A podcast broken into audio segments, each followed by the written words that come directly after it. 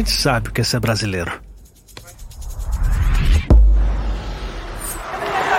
Querer ser o melhor do mundo. Virar notícia, correr atrás.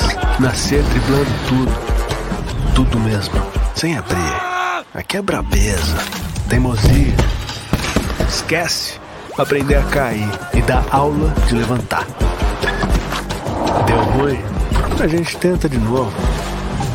De novo, de novo, de novo. E de novo. Isso aí pro abraço. Porque somos todos brasileiros. Somos a Bet Nacional. A Bet da tropa. A Bet da Paula, da Luli, do Lucas, a Bet da Ana, do Luiz, a Denise, a Bet do Vinícius Júnior, a Bet dos brasileiros.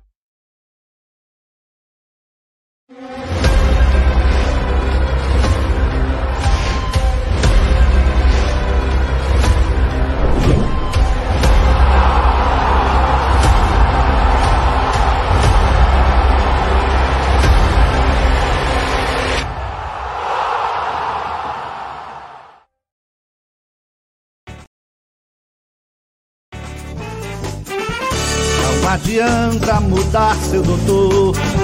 Meu coração sempre será tricolor. Eu não me canso de dizer, Santa Cruz até morrer. Não adianta mudar seu doutor. Meu coração sempre será tricolor. Eu não me canso de dizer, Santa Cruz até morrer. Fala galera coral, muito boa noite. Começando mais um Beberibe 285, Beberibe Analisa para falar do Santa Cruz Futebol Clube. Você sabe que a sua casa é aqui, torcedor tricolor. E a gente hoje vai tratar de muita coisa, ó. Tem chapa sendo apresentada, tem questão de SAF, tem questão de salários atrasados, tem muita coisa para falar. E você sabe que aqui a gente preza pela independência dos comentários e hoje o cacete vai comer no centro.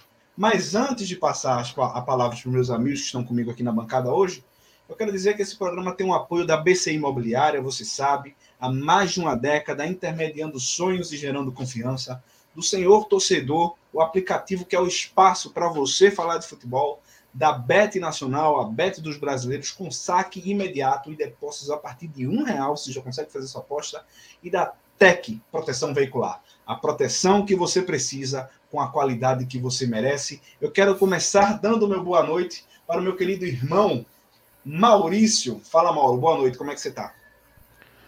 Boa noite. Eu tô, tô aqui querendo dar tapa em, em bebo, querendo empurrar bebo da ladeira, querendo fora. Eu tô puto com Santa Cruz. Porque a gente tem muita coisa para falar, só não tem a miséria de um time de futebol para falar, né? E aí Arthur tá dizendo aqui, ó, tá errado o título. Uma chapa e um projeto. Que projeto? Para mim não tem projeto nenhum. Até agora não tem projeto nenhum.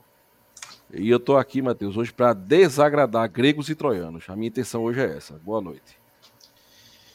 Boa noite. É uma ótima live para Gereilton não tá, né? Porque senão já sabe, ia ser aquela Não, pena. senão só a opinião, só pode ser a opinião dele. Bicho é chato ser... que só a porra. Ia ser pena voando para todo lado, Maurício e Gerailton brigando, ia ser uma coisa chata nada. Boa noite, Hugo. Como é que tá, meu amigo? Boa noite, Matheus. Boa noite, Maurício. Boa noite, Francisco. E vamos falar aí, né? Vamos comentar. Parece que eu tava adivinhando, né? A gente vai falar hoje. Parece que eu vinha, vinha falando aí. E agora tá tudo escancarado. Vamos ver, vamos ver o que é que vem aí.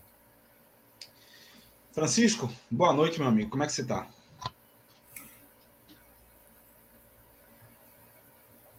Tá mudo aí, Francisco. Boa noite, Matheus. Tá mudo, foi. Boa noite, Matheus. Boa noite, Maurício. Boa noite, Hugo. E boa noite a toda a torcida coral. Eu estou na mesma vibe do Barão, viu? Eu estou muito cético com esses nossos candidatos e com essas chapas, que até agora é só uma né, que se apresentou. É, ainda bem que a minha resposta para. A minha crítica normalmente é, é, baseada no humor, então enquanto vocês estão putos, eu estou hoje para fazer piada.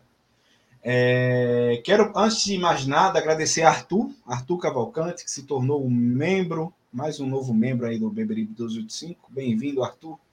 Você vai ter acesso ao nosso grupo exclusivo de membros, onde a gente discute exclusivamente o Santa Cruz. E, e dentre outros benefícios, inclusive tem sorteio hoje, Mauro? Não, tá em sorteio quinta-feira. Certo. Então, quinta-feira tem sorteio e o Arthur já vai concorrer aos prêmios que a gente sorteia aqui sempre para os nossos membros, tá? Então vamos começar a falar do Santa Cruz. É o seguinte, é, já nesse clima de falando de um pouco de eleição, falando de um pouco também do clima político dentro do, dentro do Arruda, é, surgiu uma fala hoje em vários grupos né, dos torcedores de Santa Cruz, inclusive uma, uma fala que foi cortada e muito impulsionada por apoiadores do ex-presidente Antônio Luiz Neto. Você consegue notar isso com aquela a, a divulgação, a, a, o texto que veio junto com a, com a fala de Adeval Barros é uma fala de quem é, é, tem um lado político muito específico e utilizou aquela fala para isso. E eu queria começar ouvindo o Hugo. Hugo, que inclusive foi um dos, dos que quis trazer essa pauta, acho que é uma pauta importante, e uma fala que a Deval Barros foi muito contundente, criticando Marino Abreu. Né, Hugo?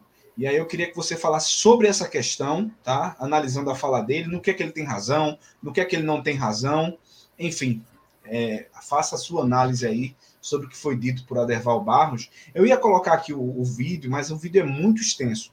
Mas na nossa análise aqui vocês vão conseguir entender é, qual foi a, a, a, tônica que foi dada nessa fala. A, tá com a palavra, Hugo.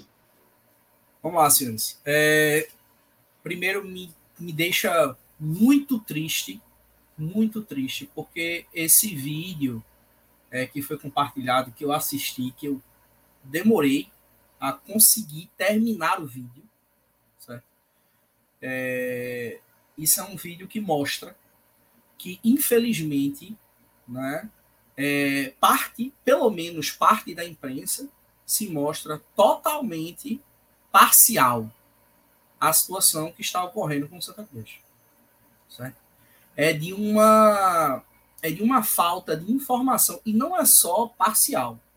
Existem informações citadas nesse vídeo que inclusive não constam com a verdade. Certo? E assim, o para mim o mais absurdo é que ele começa tentando se retratar, né, por uma fala que ele mesmo assume que errou, e ele acaba piorando. Ele acaba piorando Certo? Inclusive, ele faz acusações, acusações pessoais, tá certo? Com o único intuito de querer manchar a reputação de uma pessoa. Que até que se prove o contrário, até que se prove, qualquer cidadão é inocente. Pelo menos perante a justiça, até onde eu conheço, é assim. Posso estar enganado também. Porque eu não sou dono da verdade, mas até onde eu conheço é assim. Então, existe uma série né, de coisas que, assim, me deixou é, é, bastante estarrecido, porque mostra, mostra a parcialidade de culpa da imprensa na situação do Santa Cruz. Mostra. E eu quero deixar bem claro minha fala em relação a esse tipo de situação, tá? Que não é uma fala exclusivamente defensiva a Marina Abreu. Eu quero deixar isso bem claro. Até porque, na última live que eu participei, eu questionei por que, que o Conselho Deliberativo não é, respondeu judicialmente a intervenção que houve da reunião do Conselho. E que isso, para mim, já estava cheirando algo muito ruim. E parece que isso está conciliando agora tá certo? Isso está conciliando agora com a, a, a, a apresentação da chapa, né?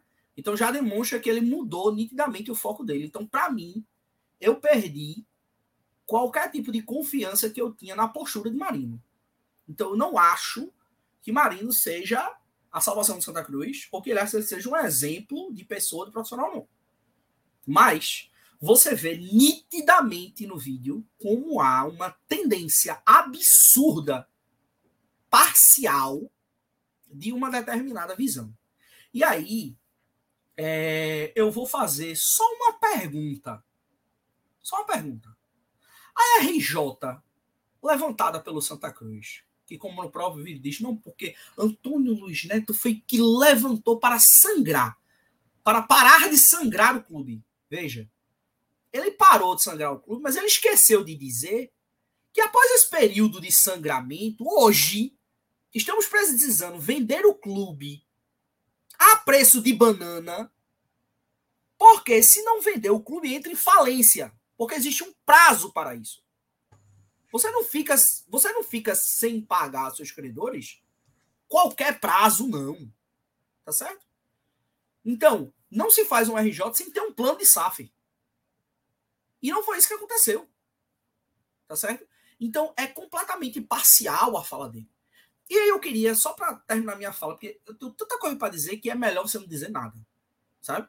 Eu tenho tanta coisa me vem à cabeça que eu quero dizer tanta coisa que é melhor o cara não dizer nada, porque senão eu vou sair com uma errada história. Mas eu quero fazer só uma pergunta. A RJ que o Santa Cruz lançou tem uma dívida registrada de 297 milhões. Minha pergunta ao senhor Adeval Barros e ao senhor é, Marcial Júnior, que estava na, na, na, no vídeo também. Pergunta aos senhores: 297 milhões foi criado em um ano e meio de gestão do ProSanta? Porque se foi, eu retiro a minha. A minha... Agora prove. Não fique com achismo, não, tá? E nem com inverdades dizendo depois que é fato, não. Prove. Prove que os 297 milhões de dívidas foram criados nesse período. Tá certo? Então, como é que uma gestão de um ano e meio é apontada como o caos do Santa Cruz, onde as últimas gestões do Santa Cruz, isso estou pegando os últimos 10 anos, estou nem muito longe, não. As últimas gestões dos últimos 10 anos do Santa Cruz, tá certo? Todas, todas tiveram contas aprovadas e o clube tem um débito aprovado. Tem um débito registrado em justiça de 297 milhões. Eu quero saber que matemática é essa que bate. Eu quero saber qual é a matemática dessa que bate.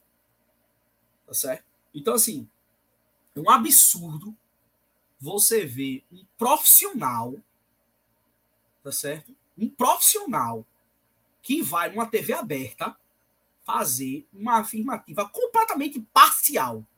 É vergonhoso você ver uma afirmativa completamente imparcial. Quer apontar os erros, quer apostar sua opinião, ok. Mas se informe dos fatos e fale de ambos os lados. Porque, com todos os defeitos, o Pro Santa entregou o Santa Cruz ainda com Série D. E o senhor, ó salvador da pátria, Antônio Luiz Neto, está entregando o clube como? Porque até onde eu sei, o Santa Cruz está sem divisão no futebol nacional.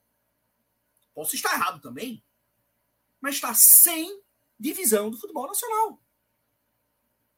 Me diga aonde houve essa melhora, por favor. Me diga que gestão brilhante foi essa que conseguiu fazer o Santa Cruz perder para o Ibis depois de 50 anos, meu amigo. 50 anos com um time montado por essa gestão que estava aí. Entendeu? É, querer chamar o torcedor de idiota. Entendeu? É querer chamar o torcedor de idiota. E querer realmente induzir induzir uma tendência absurda. Absurda. Eu espero isso de, de, de qualquer babão aí que tenha interesse no Santa Cruz. Eu vou esperar isso de um profissional da imprensa é realmente uma vergonha. Só corrobora a teoria que eu venho comentando aqui. Parte do afundamento que está o Santa Cruz hoje, parte. Tem sua parcela aí da imprensa, viu? A parcelinha da imprensa tá toda aí, ó. E agora tá provado. Tá certo? E agora tá provado. Essa fala absurda, absurda que foi compartilhada hoje. Até corroborando o que o Hugo está falando, é, tem a, evolução do passivo do Santa Cruz no acumulado. Em 2017, Santa Cruz estava na Série B a gestão Alírio era 155 milhões, subiu para os 219 milhões em 2018, 19, 219 milhões ainda, 2020, 218, 21, 286 milhões e 2022, 292 milhões de passivo acumulado, tá? Então, essa é uma dívida realmente que vem sendo carregada por anos. A gente está cansado de falar aqui de décadas, né, do Santa Cruz regredindo. E aí eu quero, eu quero ouvir Francisco sobre isso, Francisco, porque para mim o, o, existem duas coisas fulcrais nessa fala de Ederval, que é essa questão de, de, de um ataque pessoal, né, um ataque ao CPF do, do, do Marino, é, falando sobre estelionato, fazendo aquela questão de estelionato eleitoral, fazendo aquela, aquela alusão ao estelionato eleitoral, mas falando também que é, o Santa Cruz está nessa situação por conta do do, do Pro Santa, e você tem um histórico bem amplo do Santa Cruz para falar, e é só culpa do Pro Santa. O Pro Santa tem sua parcela de culpa muito grande, e minha opinião é que ninguém que foi ligado à diretoria do Pro Santa deveria ter mais local nas, na administração do clube do Santa Cruz. Tá? Da mesma forma que eu não quero ver mais ninguém ligado à LN na direção do Santa Cruz, eu não gostaria de ver alguém do Pro Santa ligado ao Pro Santa na direção do Santa Cruz. É, eu não estou passando pano para o Pro Santa. Agora, dizer que o problema é só o Pro Santa é realmente fechar os olhos com o problema histórico que a gente tem no Santa Cruz, né? É, vê só, Matheus. Concordamos aqui, eu acho que os quatro e a maioria dos que estão nos assistindo, concordamos que todas as críticas negativas em cima do ProSanta vão ser poucas, certo? Porque a passagem foi desastrosa. Eu, inclusive, tinha esperança neles. Eu tivesse em dia na época e fosse votar, teria votado neles, porque eu não suportava a situação que o Santa Cruz vinha. Só que, infelizmente, eles souberam fazer campanha, eles souberam cooptar votos, mas eles não souberam fazer um bom trabalho. Isso aí é fato. Agora, a Derval falar de um Santa Cruz como se ele viesse bem, aí chegou o Pro Santa e estragou tudo. Primeiro, se estivesse bem, o Pro Santa não ganhava a eleição. Já começa por aí. Porque em clube de futebol, meu amigo, para a oposição chegar ao poder em clube de futebol, isso é muito difícil. E no Santa Cruz, mais difícil ainda. Então, se tudo tivesse andando conforme o figurino, se os sócios estivessem satisfeitos, o ProSanta não teria conseguido nem 10% dos votos. Já começa por aí. Olha, e a Derval, um velho conhecido. Principalmente com o histórico de Edinho, né? Foi a última posição, né, Francisco? É, exatamente, com o histórico de Edinho. Depois de Edinho, aí é que a desconfiança em cima de oposição aumentou. E sem contar que, além da desconfiança, eleição a gente sabe como é. Eleição em clube é, é complicado. Mas voltando, olha, veja só. A Derval é figura conhecidíssima, que eu sempre tive como agitador, certo? Eu nunca tive Aderval Barros como comentarista, ou comentarista implacável. Que ele sempre foi agitador. E eu o vi começar como comentarista. Ele passou de repórter para comentarista é, em 91, na Rádio Jornal. E o estilo dele sempre foi esse. Ele sempre quis ser engraçado, ele sempre quis ser polêmico. É, e ele sempre teve aquela imagem de criticar muito. Né? Ganhou até o apelido de coveiro do futebol pernambucano por causa disso. Agora, esse criticar muito depende. Porque os dele ele sempre alisou. O que eu não sei se vocês lembram, mas quando o Romerito Jatobá era a figura mais odiada, que depois veio o Joaquim Bezerra, depois veio muita, veio Edinho, veio muita gente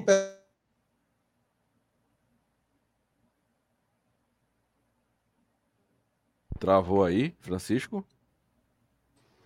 Acho que travou. travou. Pra mim travou aqui. Francisco deu uma travada. Vai, Mauro, liga, liga a metralhadora giratória aí enquanto o Francisco está fora. Cara, vê só. É, a gente tá numa, numa, numa época no Santa Cruz em que é, talvez você ponderar contra uma fala contra alguém vai aparecer defesa. Então eu vou ser. Voltou, Francisco? Voltei. Foi a internet aqui que oscilou. Então vai então, embora. Então deixa Francisco concluir, Mauro. Depois tu fala. Parou em quê? É, eu estava falando de Romerito Jatobá. Falando de Romerito, isso. Começou Pronto, veja só. Quando o Romerito Jatobá era a figura mais odiada no Santa Cruz, o sempre tão crítico Adeval Barros estava caladinho. Por quê? Porque Adeval Barros, enquanto comentarista da Rádio Jornal, ele praticamente foi cabo eleitoral do Romerito. Ele deu apoio declarado a Romerito. Eu lembro de Léo Medrado, é, que já estava noutra emissora, mas eu lembro de Léo Medrado criticando essa postura na época, porque Léo Medrado era da seguinte linha, certo? E como jornalista, o jornalista não podia escolher ninguém. A Deval sempre teve aquela frase: um homem tem que escolher um lado, tem que ser o lado errado. Ele apoiou o Romerito Vachatobar, e ali em 2006, naquele desastre que foi na Série A, o sempre tão crítico Adeval Barros ficou calado. Jogador apanhou, jogador apanhou de capanga do, do, do presidente, todo mundo viu, e ele ficou calado.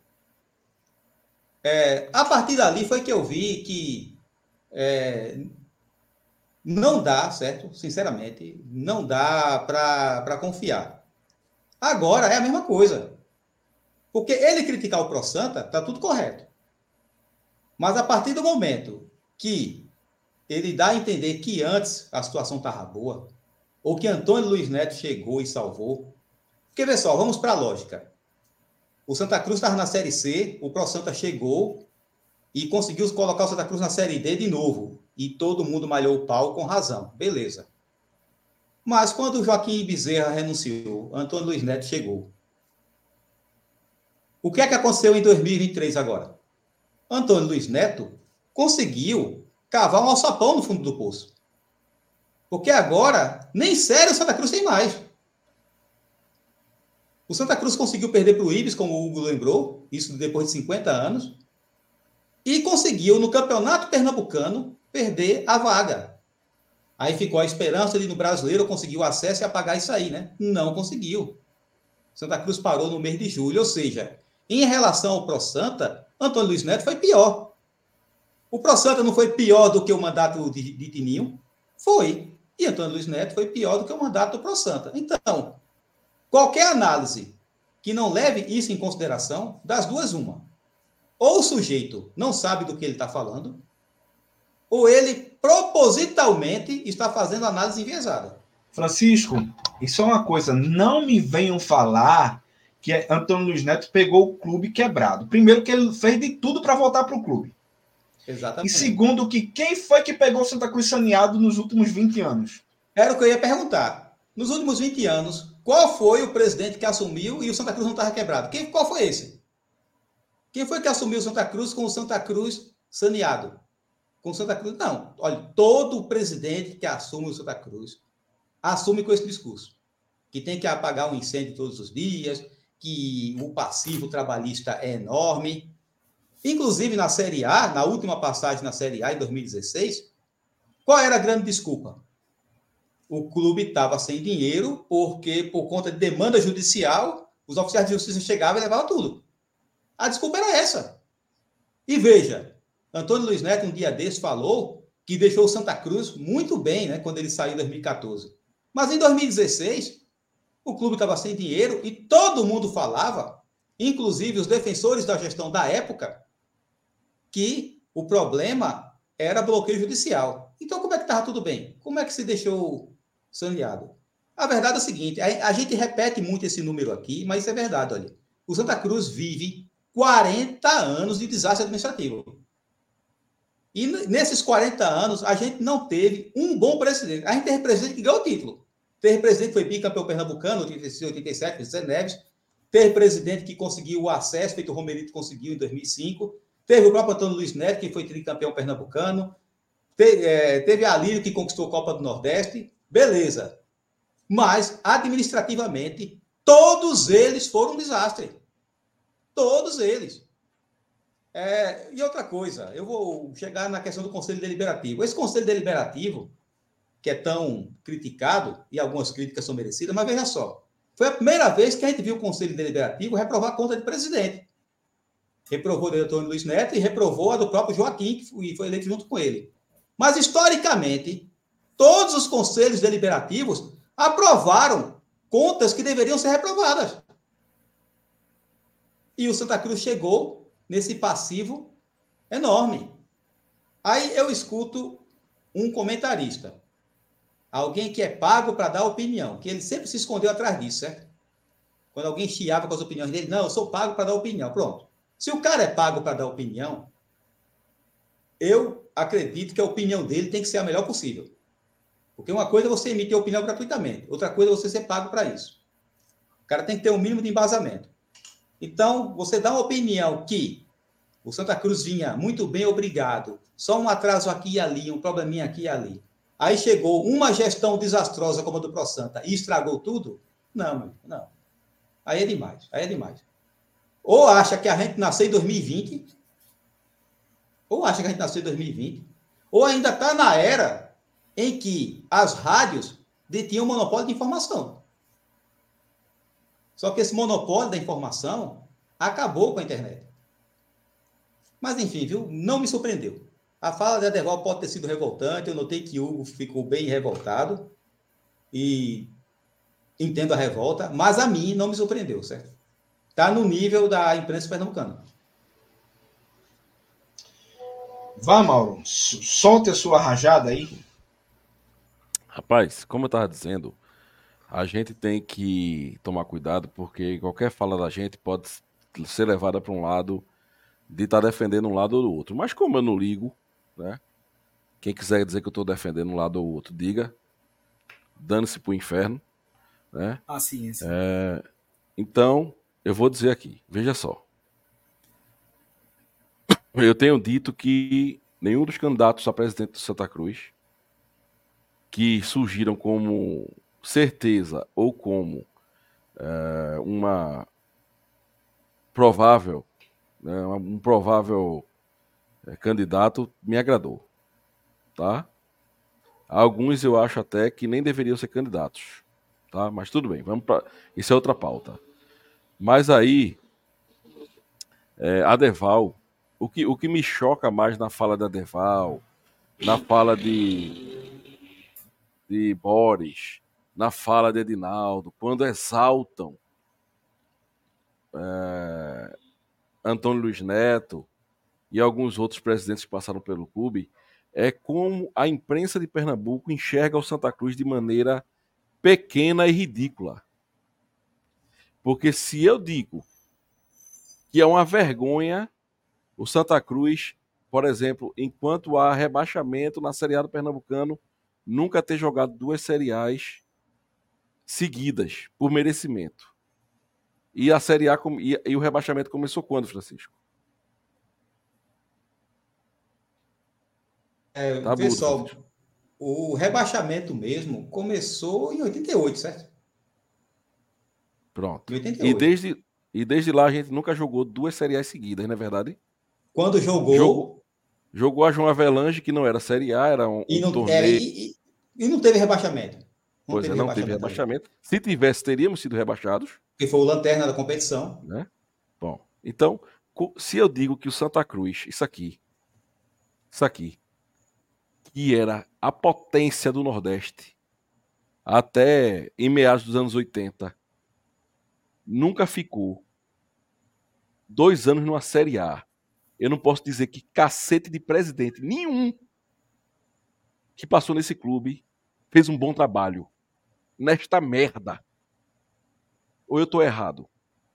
Ou então eu digo assim, não, o Santa Cruz é uma merda pequenininha. O que cabe ao Santa Cruz é no máximo uma série Bzinha aí e quem botou ele lá é um presidente da porra. É o que essa imprensa de Pernambuco faz. Ô Maurício. Diga, Francisco. Só para só um detalhe aí. O América de Natal. Veja, eu não estou falando de Bahia.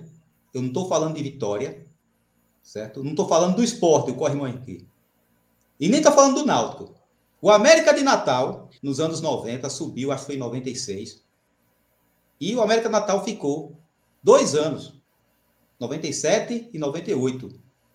Ou seja, ele não foi um ioiô, não. Pelo menos um ano ele ficou. Ele evitou o rebaixamento. A América de Natal. O Santa Cruz nunca conseguiu isso após 1988. Aí eu concordo com você. Aí a gente tem presidente bom, paciência. Aí vem e diz: não, Antônio Luiz Neto salvou o clube Ó, veja, contexto era outro. O país economicamente dava ao clube certos patrocínios. A torcida. Quantas rendas 2011? Quantas rendas de um milhão ou mais a torcida botou naquele ano? Vários jogos, um milhão de reais, né? A torcida carregou esse clube, a torcida, a torcida. E mesmo assim, sempre com salário atrasado, nenhuma evolução, nenhuma evolução estrutural, nenhuma evolução estrutural, nenhuma evolução administrativa, nada de transparência. Isso é ser um bom presidente? Só se for na cabeça de um retardado mental. Entendeu? Me perdoem, pô. Pelo amor de Deus, acordem. O Santa Cruz é uma potência. A massa do Santa Cruz é capaz de levar ele a lugares aonde a gente não enxerga mais. Tá aí o Fortaleza, porra. A prova viva do que um bom administrador. Pronto. Olha, Marcelo Paes, se ele, se ele, fosse, se ele fosse presidente de Santa Cruz, quando ele morresse, iam embalsamar ele e botar na presidência. Porque aqui, um presidente que manteve o clube três anos na Série C é tratado como o supra-sumo do que há de melhor para um clube? Quer Tininho? Não, Tininho. Falou em Tininho, a turma diz, parece que Tininho levou Santa Cruz para Libertadores. Três anos na presidência. Aí, aí quando é Tininho, aí, não, Maurício, mas é porque tinha muita dificuldade. Só Tininho teve dificuldade. Então, meus amigos, me perdoem. Se vocês. Ou a torcida do Santa eu, eu disse isso ano passado, esse ano, começo desse ano. Torcida do Santa Cruz tem que decidir. Eu torço para um time grande e eu vou cobrar de Marino, de Alain, de Albertino, de Antônio Luiz Neto, de Mãe de Pantanha, quem quer que seja. Nada mais do que gestão boa e transparente. Ou então a gente torce pro Santinha, o coitadinho, que não pode fazer uma eleiçãozinha é, é, é, virtual porque não tem dinheirinho. Como a gente, eu vi, tive que ler esse tipo de comentário, né? Na postagem, na, na última live. Como é que vai fazer eleição virtual? O Santa Cruz não tem dinheiro. Então fecha. É o jeito. Ai, o Santinha, coitadinho, contrata Emerson Galeguinho. Não vamos sair da merda. Ou quando sairmos, será como o Reginaldo fala, um voo de galinha. Sobe, mas não tem sustentação e cai de novo na merda que tava. Entendeu? Então, a imprensa de Pernambuco enxerga um Santa Cruz do tamanho de nada. Que diz assim, rapaz, o presidente levou o Santa Cruz para a Série B. Porra! É mesmo que diz assim, o Santa Cruz ganhou a Libertadores. Ele tá na Série B hoje. Atrasando salário, sem evolução estrutural, sem evolução administrativa, dando tapa na cara de, de, de, de, torcedor que foi protestar, como foi na gestão do Antônio Luiz Neto, que até hoje eu escuto a tapa que o cara levou nas sociais, todo mundo lembra. É... E eu conheço o cara que levou a tapa. Oi? Eu conheço o cara que levou a tapa. Pronto. Então, isso aí. Não, que presidente. Então, meu amigo, me perdoem. Não tem nada de que presidente. Não tem nada de presidente magnífico. Quem levantou esse clube foi a torcida. A torcida do Santa Cruz. Tá? Tem nada de ah, presidente da porra. Presidente da porra é Marcelo, é Marcelo Paz aí, no Fortaleza. Foi Marcelo Santana no Bahia, que subiu, que, que reestruturou todinho o Bahia. Aqui no Santa Cruz? Dá licença, mano. É, o pessoal trata ganhar Pernambucano como uma administração exitosa. Né? E o Santa Cruz, pelo porte que ele tem, até corriqueiramente de, deveria ganhar um pernambucano, né? Uma coisa que acontece. Mas o pessoal trata como se fosse a última Coca-Cola do deserto. E Mas outra coisa, Matheus. Outra coisa. Usam, desculpa, pessoal, eu tô meio usam o Pro Santa como parâmetro. Se a gente usar o Pro Santa como parâmetro, a gente tá lascado, pô. Nós estamos lascados porque o Pro Santa foi o supra-sumo da bosta. Como é que eu vou usar o supra-sumo da bosta como parâmetro? Não tem como, porra. Nosso parâmetro a gente tem que. Já que a gente não tem um nosso, a gente tem que enxergar nos rivais, entendeu? A gente tem que enxergar é, no, no, no time de fora e o Fortaleza. Porque eu, eu disse e digo, tá vendo esse Diógenes aí que tá sendo execrado do Náutico? Se fosse presidente do Santa Cruz, era, era rei. Que ganhou os Pernambuquinhos como diretor. Não foi isso? Isso. Aí subiu o Náutico para a Série B como diretor, né? Ah, aí no Santa Cruz não tá. Caiu para a Série C, mas, mas também é muita dificuldade, rapaz. Eita, não se classificou. Mas olha, vê, ele fez um. um, um contratou um, um, contador. O contador deixou as, as contas tudo bonita. Ele fechou um projeto. Só que a torcida do Náutico, graças a Deus para elas, ainda não é especialista em explicar fracasso, como diz Reginaldo. Ela viu o fracasso e disse: tá fora. Se fosse no Santa Cruz, ele era o príncipe, o melhor diretor do mundo. Era esse cara. Rapaz, olha, é, essa fala de Maurício, resumindo, se a gente admitir, se a gente admitir que um desses presidentes que a gente teve de 83, 84 para cá foi um bom presidente, então a gente vai ter que concluir que o Santa Cruz é um clube pequeno. Pronto. Para algum é desses caras ter sido apontado como bom presidente, a gente vai ter que admitir que o Santa Cruz é um clube pequeno. Se você enxerga o Santa Cruz como grande, o óbvio é que um presidente desse foi bom. Pronto. Qualquer raciocínio número, que passa longe disso aí está errado. Aí eu, eu, já, eu já falei até no grupo, no grupo de ouvintes, respeito a opinião de todo mundo, mas eu tenho a minha. Não, Maurício, mas é, Tininho fez uma uma, e aqui eu falo de Tininho porque tem parte do seu Santa Cruz que trata ele como. Ele pode voltar para o Santa, pode botar o grupo dele, é, pode ser que seja ó, top, mas a gestão dele não foi exitosa. Entendeu? É, é, é. aí, pega aqui. Não, Tininho foi o supra-sumo do que é bom, mas o Santa Cruz é muito dificultoso. Então a gente diz assim, ó, meu irmão, não tem jeito, o Santa Cruz é, ele é, é, é, nasceu para ser isso aí. Entendeu? A gente desiste. Vamos jogar a Série, a, a série A2 do Pernambucano no que vem. Todo mundo feliz. Não, é o Santa, pô. O Santa é isso mesmo. Vamos jogar a Série A2. Se a gente subir, a gente vai jogar a Série A2 no que vem. Aí fica todo mundo feliz e pronto. É. É muito difícil, porque até dentro do que a gente tem hoje, é, na política do Santa Cruz, para mim, o grupo de Teninho é o que há de menos ruim. Mas aí é uma discussão para depois. É... só rapidinho. Francisco, tu quer ser presidente do Santa Cruz? Não. Tu quer ser, Hugo? De jeito nenhum. Matheus? Não tenho, não tenho cacife para isso, não. Pronto. Nem eu. Se, se eu quisesse, viu? Alguém comentou aí, eu pagava o salário dos, dos, dos funcionários. Se eu quisesse ser presidente. Se eu fosse presidente, né? Se eu quisesse, não, se eu fosse presidente. Mande mensagem para seu presidente. O antigo e o novo. Pronto. Que, é, que deixou o salário atrasado lá. E quem está concorrendo também. Porque, velho, não tem isso. Quem está, quem quer concorrer à presidência do Santa Cruz sabe o que vai enfrentar. Essa também é uma das minhas grandes críticas ao pessoal do Proto Santa. É, e supõe-se que quando lutaram, você entra para concorrer, você você está preparado, né? Supõe-se que você está preparado lutaram, que vai lutaram uma batalha hercúlea para ganhar aquela eleição. E parece que quando chegaram lá pensaram que ia ser tudo flores.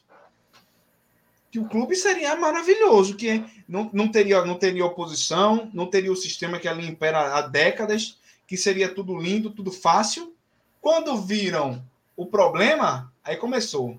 Pular do navio. Pulou um, pulou outro, pulou outro. Moleques covardes. E é por isso que, para mim, vocês não têm perdão. Vocês podem ir para a Ruda. Eu posso até apertar a mão de vocês que não estão lá. Agora, para assumir cadeira de diretor no Santa Cruz, não. Depender de mim, não.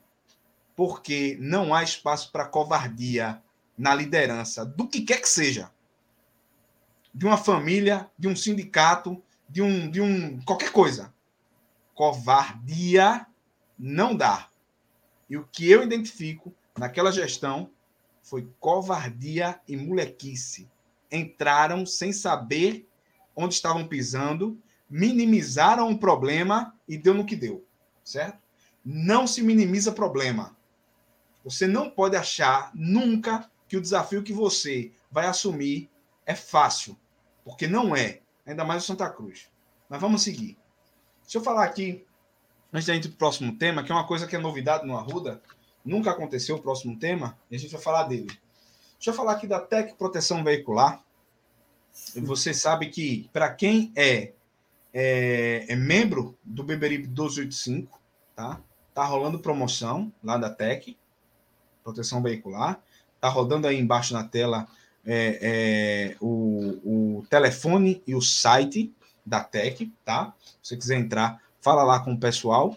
E a Tec, gente, é, é para o seu veículo. Se você está com seu veículo desprotegido, ou se você está pagando muito caro no seu seguro, fala com o pessoal da Tec. A Tec Proteção Veicular não é seguro, tá? Você se torna associado da Tec e lá você vai ter uma série de, de, de benefícios para a proteção do seu carro, tá? Com um preço muito interessante, tá? Com um valor muito interessante a pagar. E aí você vai ter lá, ó, é, seguro, é, seguro não, desculpa, proteção contra roubo, furto, perda total, fenômenos da natureza, enfim. Seja um associado da TEC, seja um membro do Beberibe para ter o desconto lá no pessoal da TEC, tá? E aí você tá vendo aí na tela rodando, mas não custa falar. O WhatsApp é 819-9965-3506, 819-9965 3506.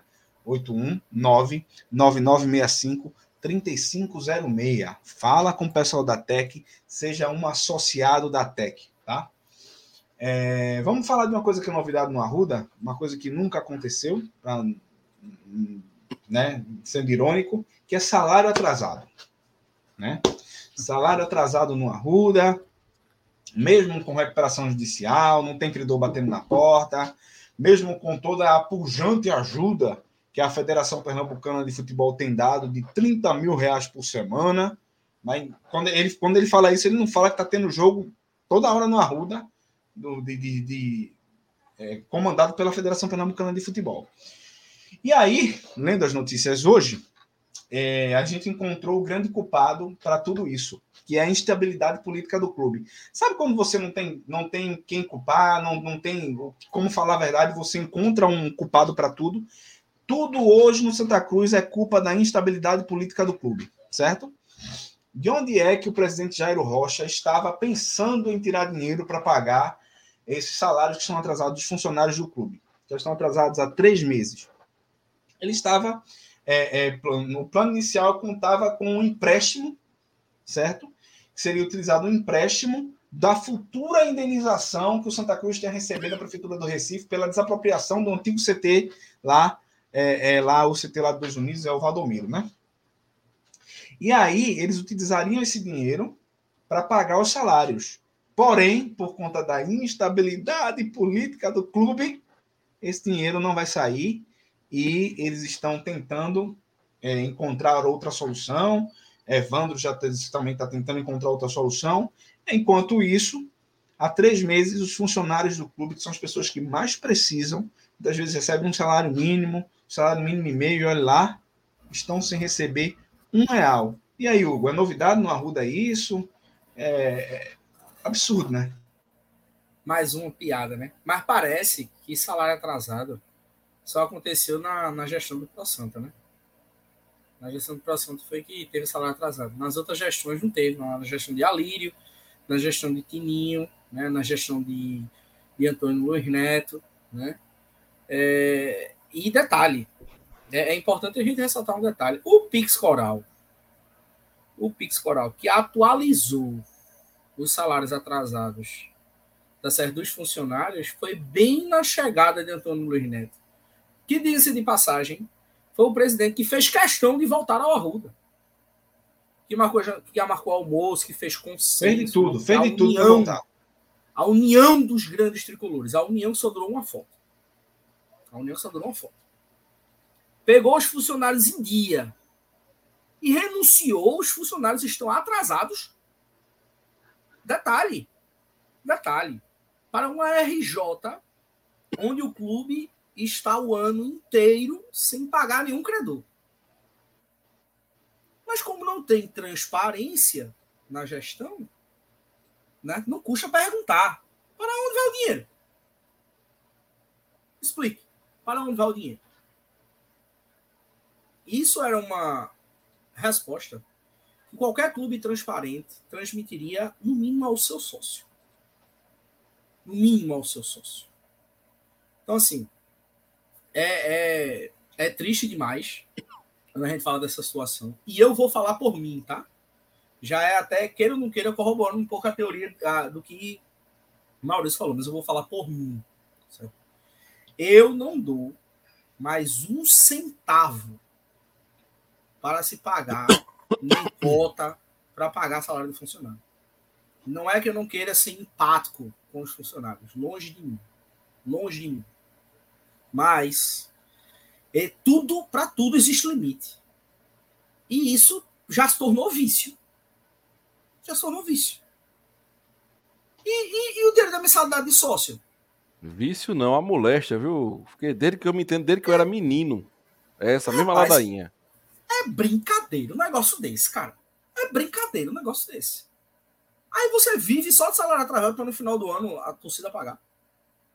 Pelo amor de Deus, pô, quando é uma situação ou outra, é por isso, certo? por isso, exatamente, que o clube está voltando a Série D e agora você não vê a mesma energia da, da torcida para poder voltar. Porque quando acontece uma vez, a torcida vai, abraça, vamos, enche público, blá, blá, blá, blá. Mas quando acontece a segunda vez, já não é a mesma coisa. Mano. Não é a mesma coisa, porque vira rotina. A verdade é essa, vira rotina. Entendeu? Então, assim, é um assunto que já é tão recorrente, que já é tão, sabe assim, cansativo, que mais uma situação vergonhosa de um clube centenário que não consegue se renovar, que não consegue se reerguer, infelizmente. E aí, Francisco? Salário atrasado, RJ em andamento, clube sem calendário. As coisas vão, vão se deteriorando rapidamente no Arruda, né? É, é, um filme que se repete. E notou, você até tocou no assunto, né? Que a desculpa agora é a instabilidade política do clube. Notou que os gestores do Santa Cruz é aquele tipo de gestor que ele não apresenta resultado, ele apresenta desculpa. Todo mundo sabe que uma questão básica em administração é o seguinte: você está administrando, você está gerindo, a sua obrigação é mostrar resultado. A obrigação é mostrar resultado. No Santa Cruz, não. No Santa Cruz, o papel um gestor é apresentar desculpa. Ah, não dá para fazer. E veja, isso é para tudo, viu? Não é só para salário, não, é tudo. Questões básicas no Santa Cruz não são feitas porque o Santa Cruz nunca tem dinheiro, o Santa Cruz nunca tem condição. Quer ver uma coisa que a gente cansou de falar? André, principalmente, placar eletrônico. Placar eletrônico é uma coisa básica que tem vaso aí que tem. Tem vaso aí que tem placar eletrônico. O Santa Cruz não consegue ter, porque isso é demais para Santa Cruz. Isso é demais, isso é, isso é pedir muito. Uma pintura de uma fachada, uma fachada decente. A gente falar aqui, com certeza vai aparecer alguém para dizer, não, mas veja, é porque o clube tem outras prioridades, o clube não tem dinheiro. Aí veja, salário. Salário, que é uma questão sagrada para o trabalhador, Santa Cruz atrasa sistematicamente, todos os anos, todos os mandatos. Sempre. Sempre. Nunca se tem dinheiro. Aí eu volto para aquilo que Maurício falou. E a, gente teve presidente bom? A gente teve presidente que não atrasasse salário nos últimos 40 anos? A gente teve? Não. É sempre essa questão. Falta tudo. Santa Cruz não consegue manter o seu patrimônio. Está aí todo carcomido, todo deteriorado. O Arruda, o gramado, que é, até poucos meses atrás, o gramado era o cavalo de batalha, certo? Não, veja esse gramado. Vê como está o gramado agora. A questão do Arruda, que assusta muita gente. Enfim. Aí eu fico me perguntando, como é que a gente pode considerar o Santa Cruz um clube profissional se compromissos básicos de uma instituição profissional não são cumpridos, não são realizados? Mas a desculpa para não realizar está lá. Tem sempre uma desculpa. É instabilidade política, é, é, é desunião, é que está faltando isso, está faltando aquilo. Sinceramente, viu? É... E nessa questão de recuperação judicial, é que eu fico pensando, né? Vai chegar uma etapa que o clube vai ter que quitar essas dívidas, né? Ou quita, ou arruma um investidor, fecha essa SAF logo, o que obriga, veja só a questão, Cruz está sendo obrigado praticamente a aceitar qualquer SAF, a aceitar qualquer investidor. Porque ou vai aceitar isso, ou o clube vai abrir falência. Agora, é, essa vida de funcionário do Santa Cruz, sinceramente, o sujeito ser funcionário do Santa Cruz é, é pedir para sofrer, meu amigo. É mês de 60 dias, mês no, com 90 dias, todo ano passar por isso. Aí, pronto, recentemente fizeram, foi campanha de cesta básica, aí você depender disso aí. Depender de campanha, feito, feito dependeu de Pix ano passado um Pix que ajudou muito e, e, que deu dor de cabeça a quem deu a ideia, porque começaram a, a xingar a xingar Wagner, começaram a, a fazer piada, certo? Um, sujeito que é candidato hoje, que vai se lançar candidato hoje, chamava o cara de Zé do Pix. E. Não enfim, só ele, viu? É, não só não ele. Não só ele. Muito apoiador, muito apoiador da chapa mais ligada à situação Viu? Gente, gente, gente que tem importância na torcida. Chamava Wagner de Zé do Pix. Isso foi uma moto ou foi um peido? Isso é uma miséria desse motoqueiro frango. Os motoqueiros do Ibura. Sim, outro detalhe. detalhe. importante, Francisco, só para corroborar a tua teoria. Não só o cara foi xingado, o cara foi execrado do Arruda, como ele começou a já na parte final dos pagamentos a não conseguir pagar. Meu amigo, olhe, existe, existe forma mais amadora do que você, numa gestão, precisando de dinheiro para pagar os funcionários. E você não conseguir ter os, os. Como é que era o nome que o pessoal não tinha? Era o comprovante, né? O, o era o comprovante. o contra-cheque. O contra-cheque não tinha os contra-cheques do funcionário para receber. Meu amigo, é brincadeira um negócio desse. E Wagner estressado porque o dinheiro estava na conta dele. Isso. Ele querendo pagar, ia no clube, isso aconteceu mais de uma vez. Tinha dia que o funcionário da folha de pagamento não estava, estava fazendo outra missão, outra tarefa, e não era possível pagar. Veja só, o Santa Cruz é isso aí. O Santa Cruz é isso aí. E outro detalhe que eu estava querendo lembrar, é, essa turma que chamava Wagner Zé do Pix são os mesmos que estão hoje. Puxa, é um absurdo essa campanha, é muita baixaria, dizendo isso com fulano, dizendo isso com Beltrano. Na boa, esse pessoal é muito hipócrita. Esse pessoal é muito hipócrita. Porque eles acusam os outros de expedientes que eles praticam. Expedientes que eles praticam. É aquele negócio de acuse-os do que você faz, xingue-os do que você é. Sinceramente. Viu? E, e sabe o que é melhor? O Zé do Pix não era presidente. O Zé do Pix nunca foi deputado. O Zé do Pix não é um grande empresário pernambucano. Mas sabe o que o Zé do Pix conseguiu com o torcedor? Credibilidade. Porque se a ideia fosse do então presidente do clube, não iria para frente. Sabe por quê? Porque a torcida não confia a torcida não confia. Se o atual presidente do clube chamar, convocar a torcida para esse tipo de, de, de campanha, não vai conseguir nada, porque a torcida não confia. O Santa Cruz tem hoje cerca de 1.600 a 2.000 sócios. É um milagre. É porque o torcedor do Santa Cruz é doido, doido. O torcedor do Santa Cruz passar pela Tamarineira é capaz de ficar preso. É um milagre isso. Entendeu? Então, falta credibilidade. Se o Santa Cruz, se a diretoria de Santa Cruz chegasse a uma diretoria com credibilidade, com um trabalho profissional, o Santa Cruz para pagar essa dívida não precisava nem de SAF. Pagava fácil, como Fortaleza fez. Fortaleza pegou sua certidão negativa de, de, de, de dívidas, sem virar SAF. Por quê? Credibilidade, trabalho profissional, a torcida chega junto. Agora o torcedor do Santa Cruz está cansado. Está cansado. Deixa eu falar uma coisa para vocês. É, e eu quero. Mauro, tu vai poder falar?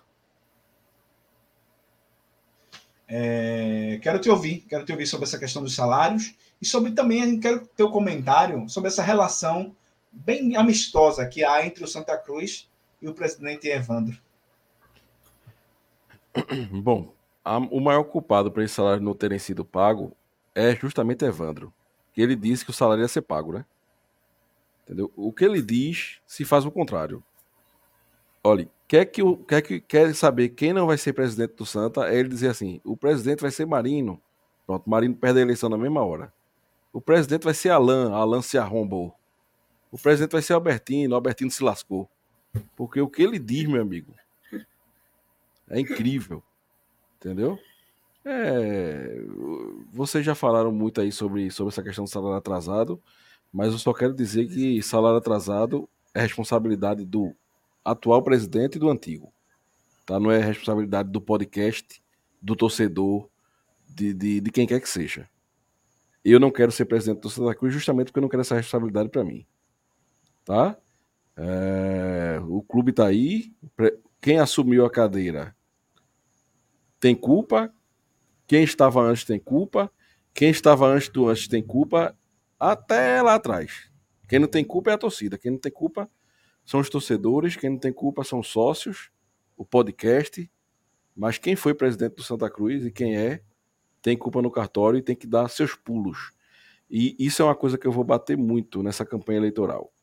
Perguntar, meu amigo, você como candidato, eu posso confiar que você vai dar jeito ou daqui a um, seis meses você vai estar conversando merda, dizendo que não, porque o clube estava falido, porque é muito difícil, porque se for para isso, fique em casa.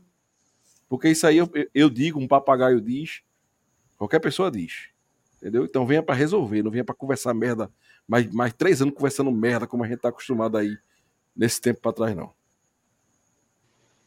É, vamos começar a falar daqui de eleição falar sobre chapa que vem lançando, sobre pré-candidatos, mas antes eu queria falar aqui, é, você conhece já a BCI Imobiliária, é, se você é proprietário de imóvel, quer ter a segurança de receber seu salário todo mês certinho, sem, sem nenhum aperreio, BCI Imobiliária, com aluguel garantido, o trabalho de administração que eles fazem para o seu aluguel é fantástico. Fala com o pessoal da BCI. O Matheus. Oi. Vá, vá, vá, vá. Fala com, tá. Fala com o pessoal da BCI, tá? Não deixa de falar, porque também, se você tiver, tem um imóvel para comprar, ou também um imóvel que você quer vender, fala com o pessoal da BCI, porque eles estão prontos para te atender em tudo. O número do pessoal da BCI é 3091-8981, 3091-8981, ou o WhatsApp, que é o 98928-2503, e também tem um arroba BCI Imob lá no Instagram. Fala aí, Mó. Eu volto rapidamente, tá? Para falar sobre eleição. Mas só um recado para Ailton, Ailton Nunes. Tá aí dizendo, vocês só falam do passado. A gente tá falando das merdas do presente, porque a gente tá na merda, Ailton. E quem tem, quem, tem, quem tem que dar solução é quem é presidente e quem quer ser. Não sou eu, nem Francisco, nem Hugo, nem Matheus, não. Entendeu? Pelo amor de Deus, seja mais inteligente. Não, não queira dar uma de burro, não, na live, não. Pelo amor de Deus. Ele fala um negócio desse e sai, deixa a gente com a batata quente aqui na mão. é, oh, tem o que do presente para falar, hein? Já que ele está se queixando que só fala do passado. Vamos falar tem agora o que do, do presente. presente agora, vamos agora. Vamos falar do Vamos presente lá. agora. Vamos falar sobre as eleições é, do Santa Cruz. Hoje teve lançamento de chapa, certo? Lançamento de chapa, tá rolando lá. Eu acho que tá rolando ainda a reunião. Vou até botar na tela aqui um vídeo que eu recebi que é a chapa Juntos pelo Santa, lá, encabeçada por Marino como presidente e o vice-presidente Marco Benevides. Tá. Pequeno vídeo aí. A primeira proposta, ela vai ser é simples, é só uma inclusão do torcedor. Bom, é isso. O, o, foi apresentado, foi apresentado hoje um material do pessoal lá do Pro Santa, digo, digo, digo, desculpa, do Juntos pelo Santa, é, que é o seguinte, ó, são 12 propostas, tá? Então, a primeira proposta é a alteração do estatuto para entregar ao sócio a deliberação quanto à negociação da SAF para algum grupo investidor. Então, eles estão propondo que é, volte para a mão dos sócios a, a, a, aceitação da SAF, né?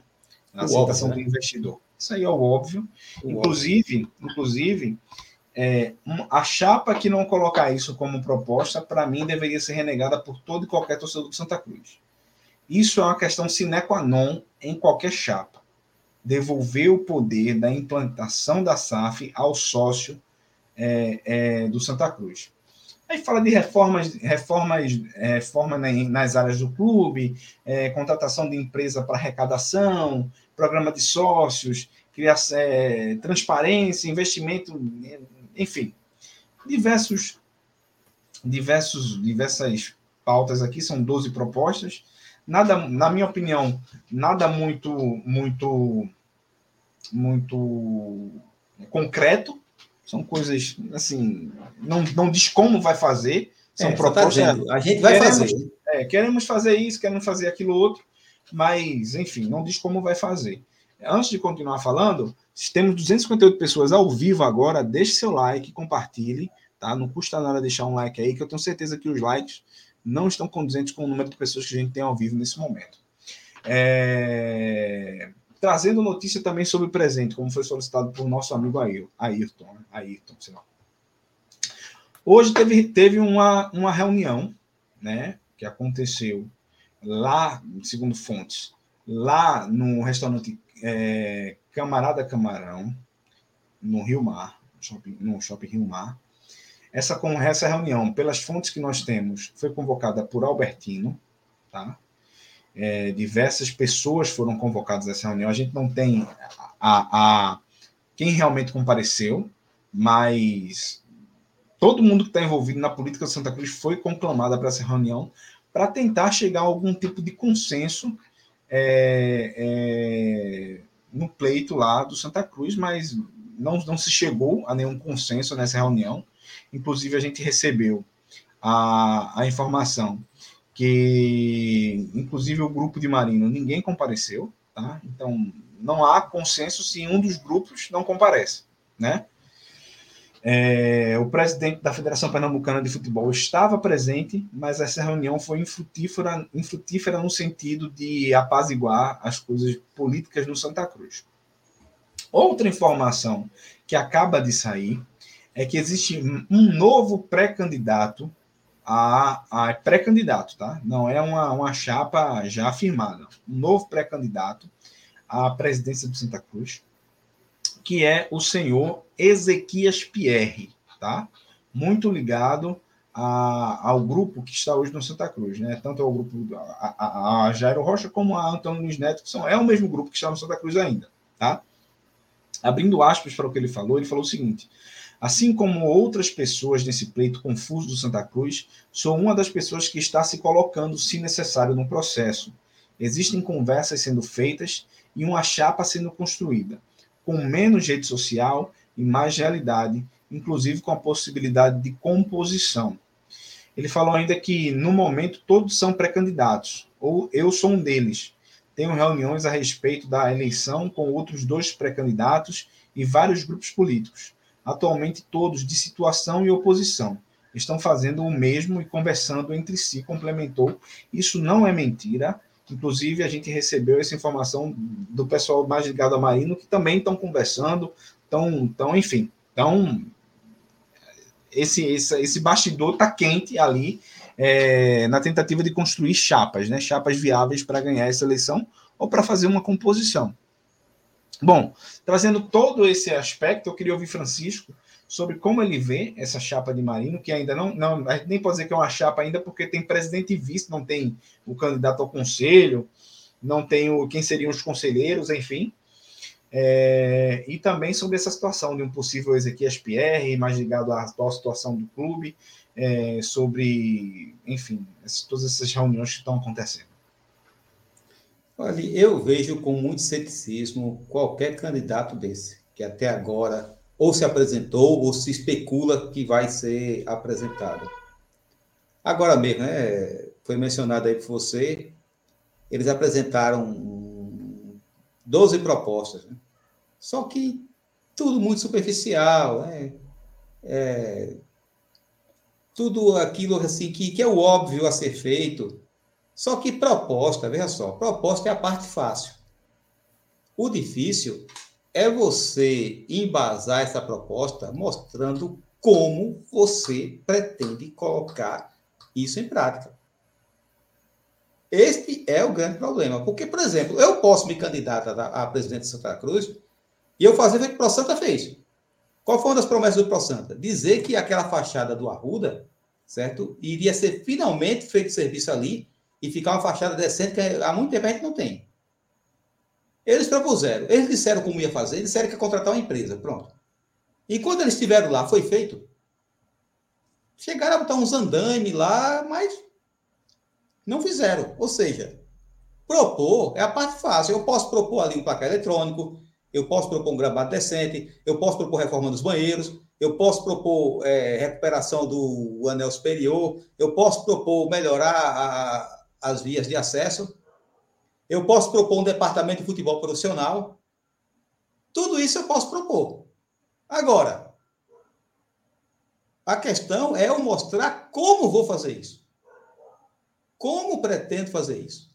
Que é o que tem faltado não só nessa, certo? Mas em todas as eleições de Santa Cruz, é o que tem faltado.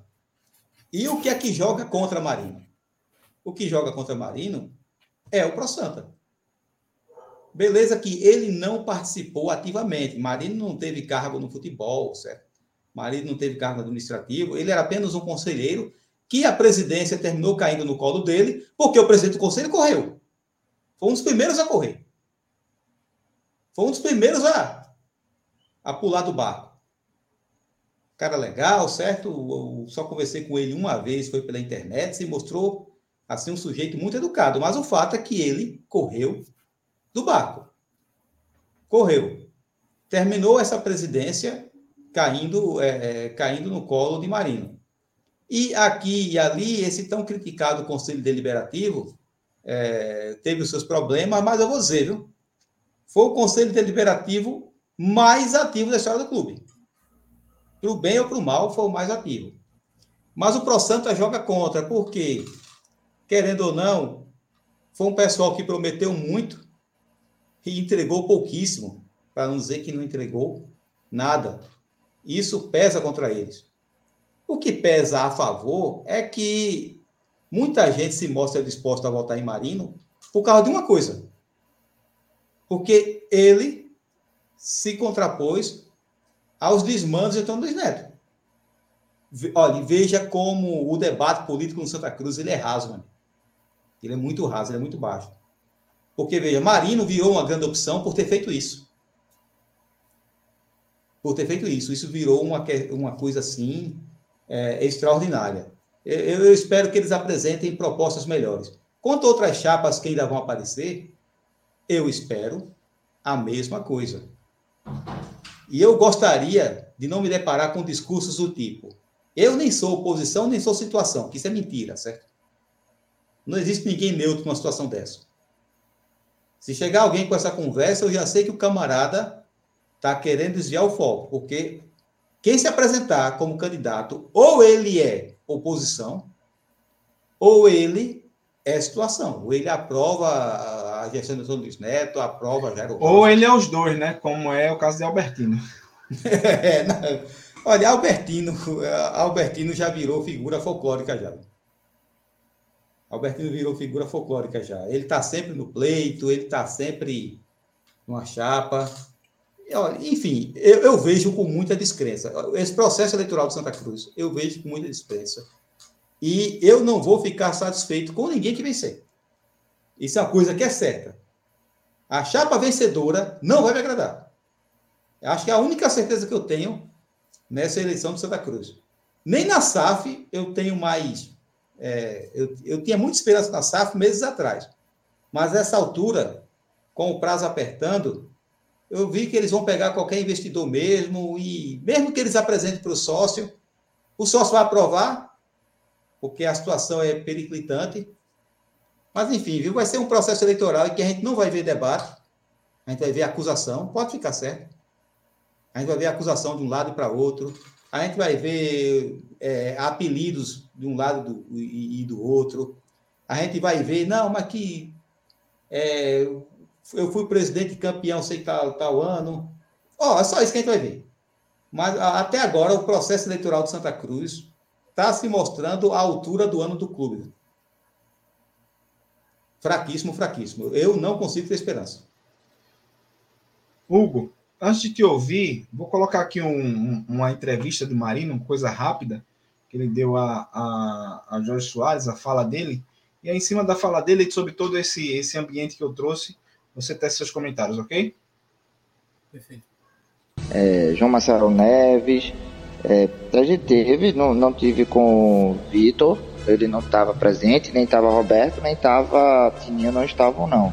É, como eu disse, venho dizendo todo canto, a gente está buscando o melhor para Santa Cruz. Se me chamarem, eu fui chamado para essa reunião e fui. Sempre que me chamarem, independente de grupo, eu estarei presente, tanto como presidente do conselho, que ainda sou, e como candidato. Ou se a gente construir alguma coisa que é melhor para Santa Cruz do que um bate-chapa, do que alguma coisa, a gente está disposto a construir mas por enquanto nossa candidatura está mantida, a gente vai fazer a apresentação e também vamos estar aberta a conversa. Isso aí sempre tive, é, é, é meu jeito de ser e as portas não vão estar fechadas para ninguém não. Todo mundo é Santa Cruz, né? Então se eu estou buscando ser o presidente do Santa Cruz, eu vou representar todos os torcedores do Santa Cruz, não só um grupo, não só meu grupo, não só o grupo que simpatiza comigo. O grupo que também não simpatiza, eu vou representá-los também e se tiverem dispostos a ajudar, também vou receber com o maior prazer. Não chegou a ter uma proposta específica,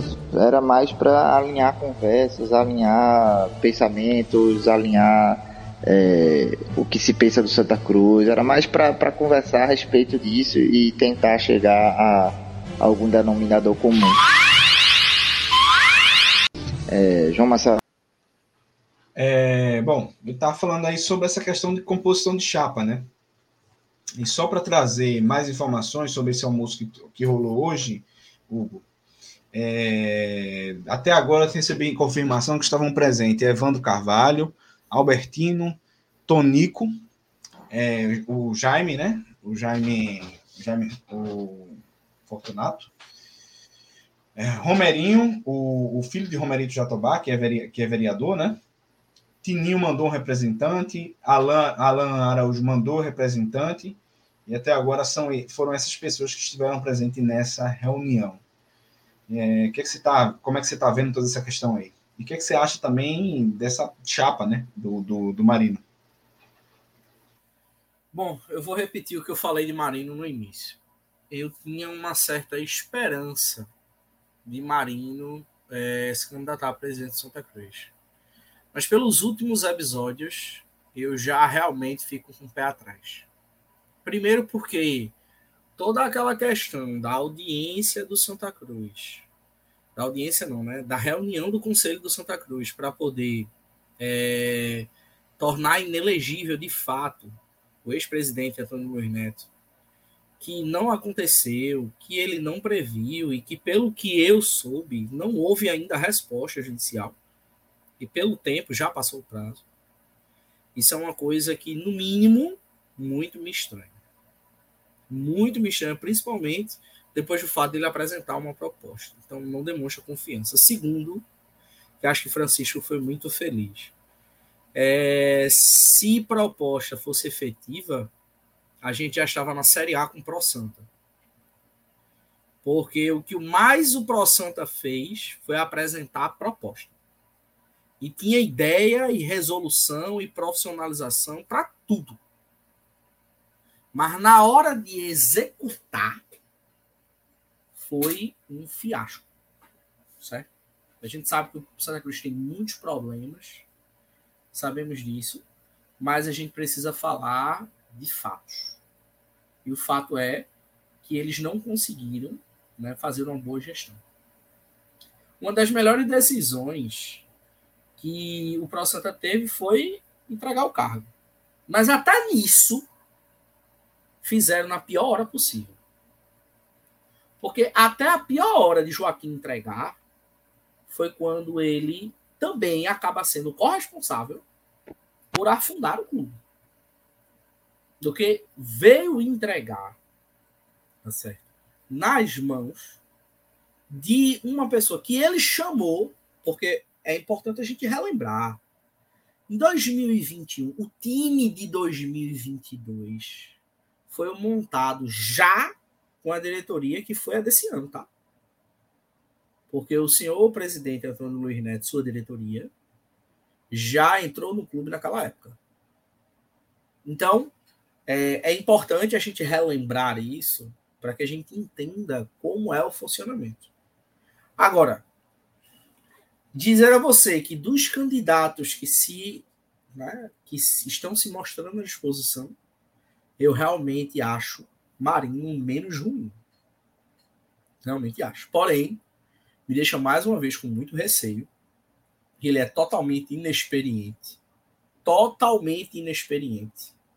E vai pegar mais do que nunca, né, mais do que nunca, uma, é, é, um clube completamente assim, desestruturado, mais do que já é e com responsabilidades muito grandes. Então, essa inexperiência dele, particularmente, é, é muito assim, muito preocupante.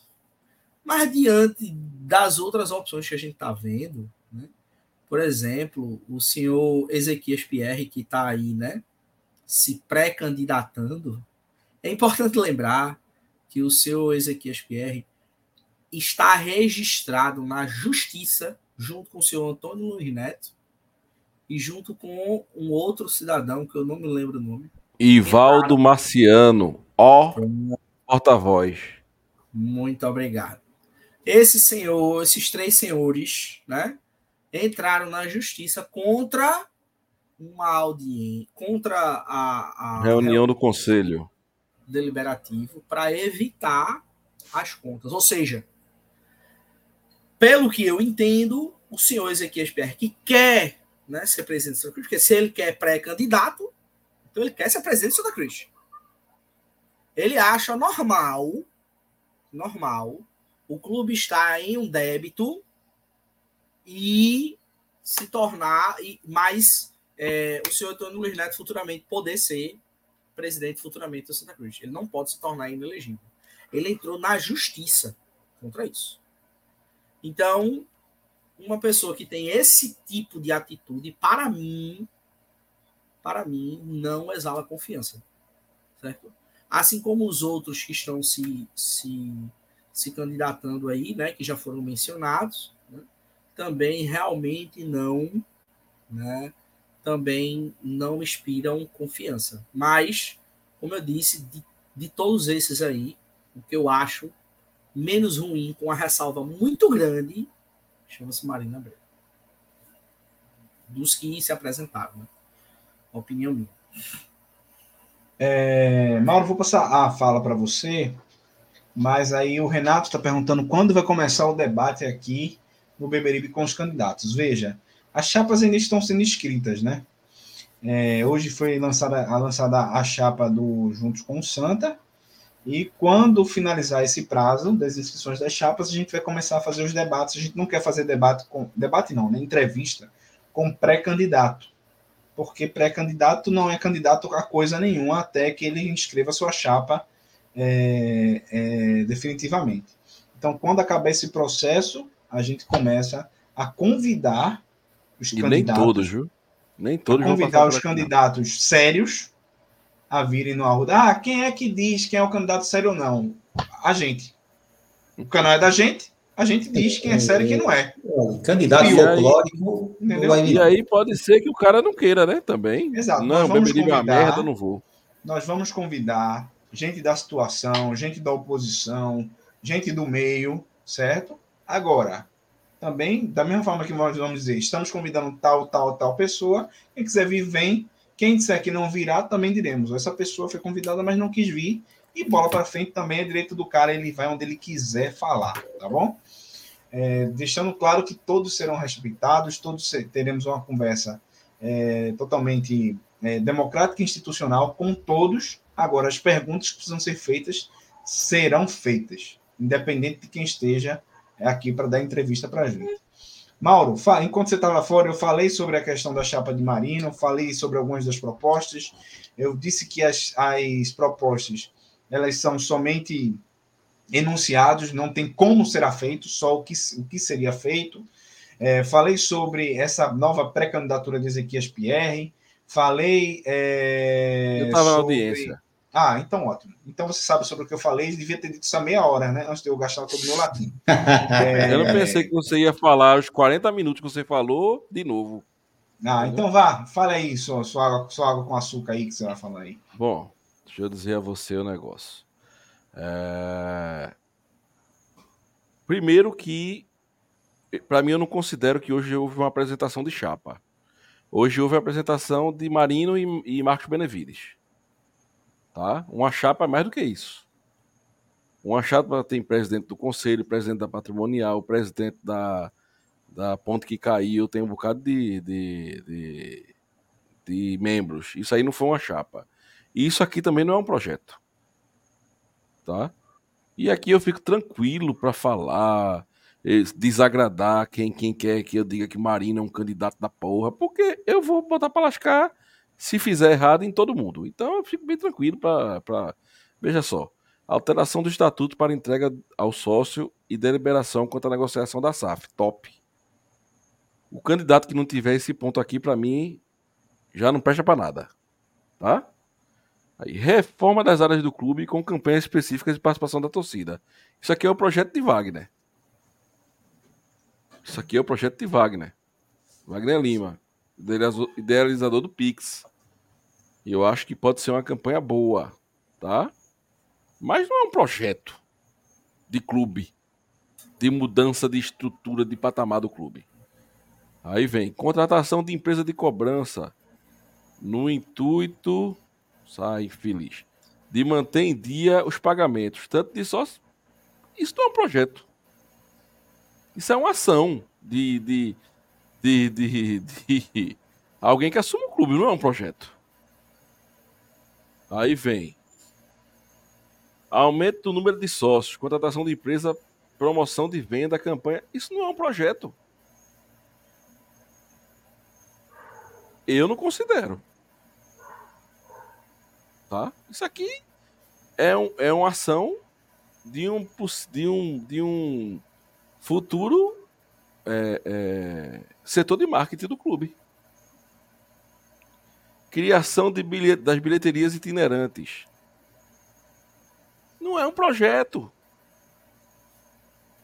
Realização de evento no clube em meses e dias que não existia jogo. Não é um projeto, porra. Eu, eu, eu tô errado? Eu tô sendo bem é, aqui. E assim, e quais são os eventos? Como vai ser criação feito? De, criação de diretoria de novos negócios. Vai lá. Game Day. Não é um projeto. Formação de um time competitivo para garantir a vaga na Série D. Não é um projeto, é uma é. obrigação. É, isso, é, isso, é, isso, é, uma frase feita. Isso é uma frase feita. Investimento na, na experiência positiva do torcedor. Não. Aí eles não tinham que escrever e escreveram isso. Não, é, é primeiro você precisa definir o que é experiência positiva do torcedor, que isso é muito amplo. Isso é qualquer coisa. Tinha que escrever. É qualquer coisa. Transparência. Não tinha que escrever, escrever isso. Criação e negociação da SAF do Santa Cruz e uniformização e profissionalização dos esportes amadores. Isso não é um projeto para mim, não, tá? Não é um isso é o mínimo. Isso é o mínimo. Maurício. Ô, ô Matheus, isso aqui é, bota a pergunta aí de Antônio. Básicas. Oi, qual per... Bota a pergunta de Antônio Cavalcante aí, às, do... às 22 e 22, por favor. 2, 2, 2, 2. Aí, por favor. Eu gostaria muito de saber a resposta para essa pergunta também. Gostaria muito. Né? Onde é que estavam todos esses né, candidatos quando o Santa estava sendo empurrado para o fundo do poço? Eu gostaria muito de saber onde estavam esses grandes tricolores puro sangue, né? Isso Porque é um ponto só, negativo de muita gente aí, viu? Exatamente. O que eu só escutava era que o Santa Cruz precisava de apoio. O Santa Cruz precisava de união. Mas, como qualquer processo democrático, é necessário ter oposição. E o mínimo de oposição que foi feita, o mínimo, porque não foi essa coisa toda, não, é o mínimo só. Só fizeram uma cosquinha. Uma cosquinha. Tá aí o cara se candidatando e com grandes chances de ganhar. Só porque teve um mínimo de coragem de fazer oposição. Eu nem vejo ele com, com grande chance, vice, vice Hugo. Sinceramente, olha, veja só. Pra veja. mim, essa eleição tá ganha. Tá ganha pelo grupo de Tininho. Pra mim é isso. Entendeu? Tem, e aí eu tenho um minhas objeções. Quase que a, a, a live acaba e eu não falo sobre isso. A lista de votantes. Lembre disso, porque a situação ganha. É verdade. Agora veja, deixa eu, eu continuar aqui falando assim. de, da apresentação aqui.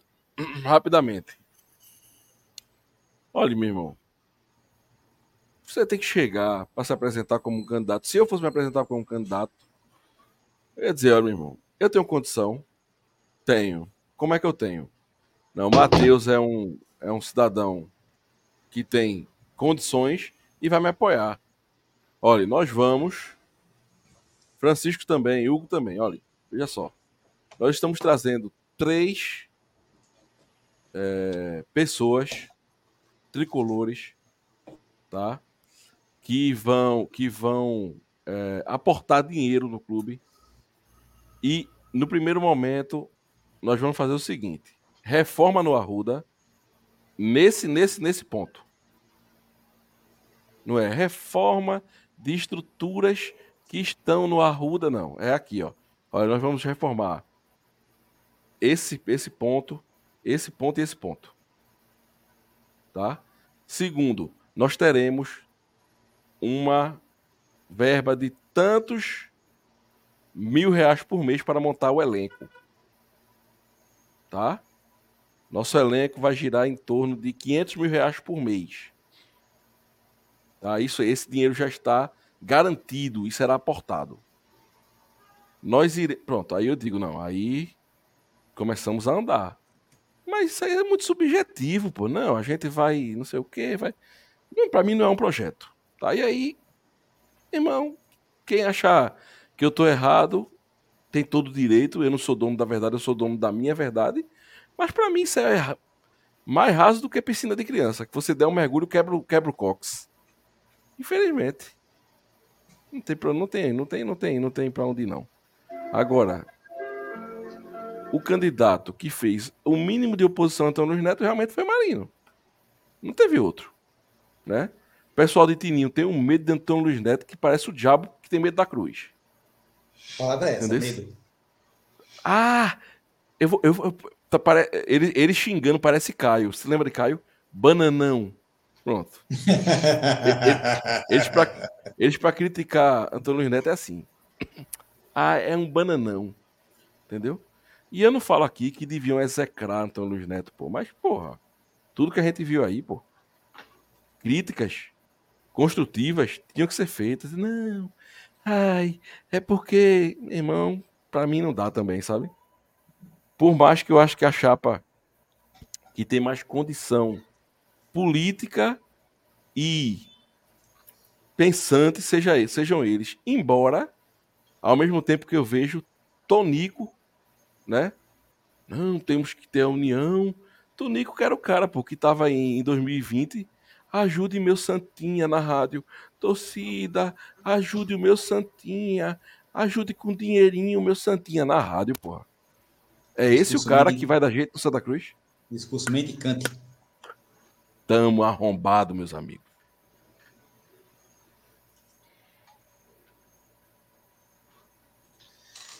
E aí, é isso?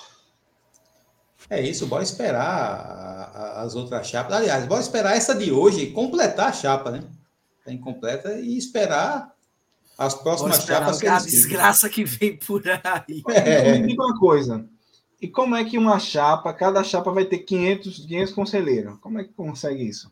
Não, a entrevista do, do Diogo Melo disse que tem um mínimo de 200 e, 200 e alguma coisa, né? Ainda assim é muito. Ainda é muita gente. É muito. 220, é muita gente. Aí Antônio tá, bot... Antônio tá botando aí que o pessoal de Tininho também tem culpa. Tem também. Também tem culpa. Tem, tem, e aí é que eu digo, quando a gente pensa assim, não, quem é que tem mais condição? É o pessoal de Tininho que tá com o Tonico. Aí você lembra Tonico mendigando, mendigando Ajuda o meu veja, Santinha. Veja, veja. A LN, tem o grupo de LN, que é a LN.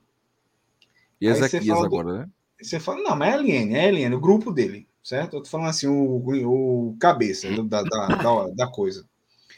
Aí tem Tininho, Cita Tonico.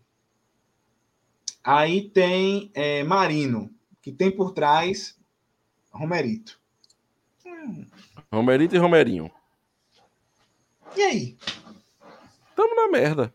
É, Numa merda que dá gosto. Não tem ninguém, não tem, não tem ninguém sem um passado aí, não, meu amigo. Todo mundo tem um passado. Entendeu? Então, vai ser isso. Vai ser isso, certo? Vamos ver no que dá. E eu queria que a seleção fosse amanhã, sabe? Eu só quero, só quero dizer uma coisa: que, que infelizmente não será possível se um dos lados ganhar. Quem assumiu Santa Cruz precisa de paz. A paz não quer dizer união na eleição, não. Quer dizer, depois da eleição, que não se faça o que se fez com o Pro Santa.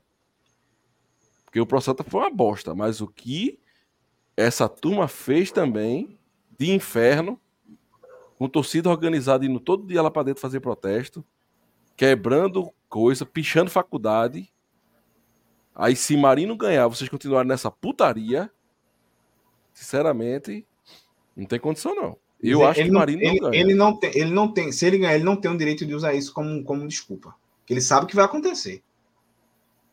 Ele não tem direito é, é de verdade. dizer, ai, olha o que estão fazendo comigo. Tem que estar preparado para isso. É verdade, mas, mas eu vou estar aqui para denunciar tudo isso. Do ah, mesmo sim. jeito que se Alan ganhar e fizerem contra Alan, eu também vou estar aqui para dizer. Sim. Sim. Entendeu? É isso. Bora mergulhar? Simbora. Vamos embora. Ai, meu Deus. Quinta-feira voltamos, né? Quinta-feira tem mais. Quero agradecer Quinta-feira tem sorteio dos membros. A audiência, a audiência boa hoje. Mais de 260 pessoas ao vivo com a gente aqui. E, e falar para você que ainda não é membro do Beberibe 285, seja membro, se torne membro do Beberibe, certo? É custa muito pouco para ter benefício legal, participar lá do grupo exclusivo de membros, concorrer a prêmios e você também é, ajudar a gente nesse projeto aqui, que é falar de Santa Cruz com a dignidade que ele merece. É, agradeço a Hugo, agradeço a Francisco, Mauro. Se vocês tiverem alguma coisa a falar ainda, digam, se não, a gente mergulha. Não, acabou-se. É um K, é um B, é um osso. Acabou-se. Obrigado, gente. Tenham todos uma boa noite. Fiquem com Deus. Deus e Santa Cruz, pelo amor de Deus. Boa noite, senhor.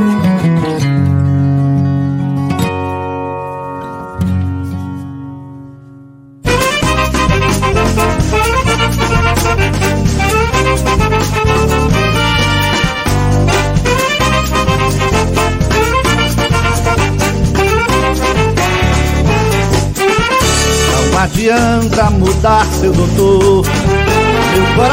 sempre será tricolor. Eu não me canso de dizer, Santa Cruz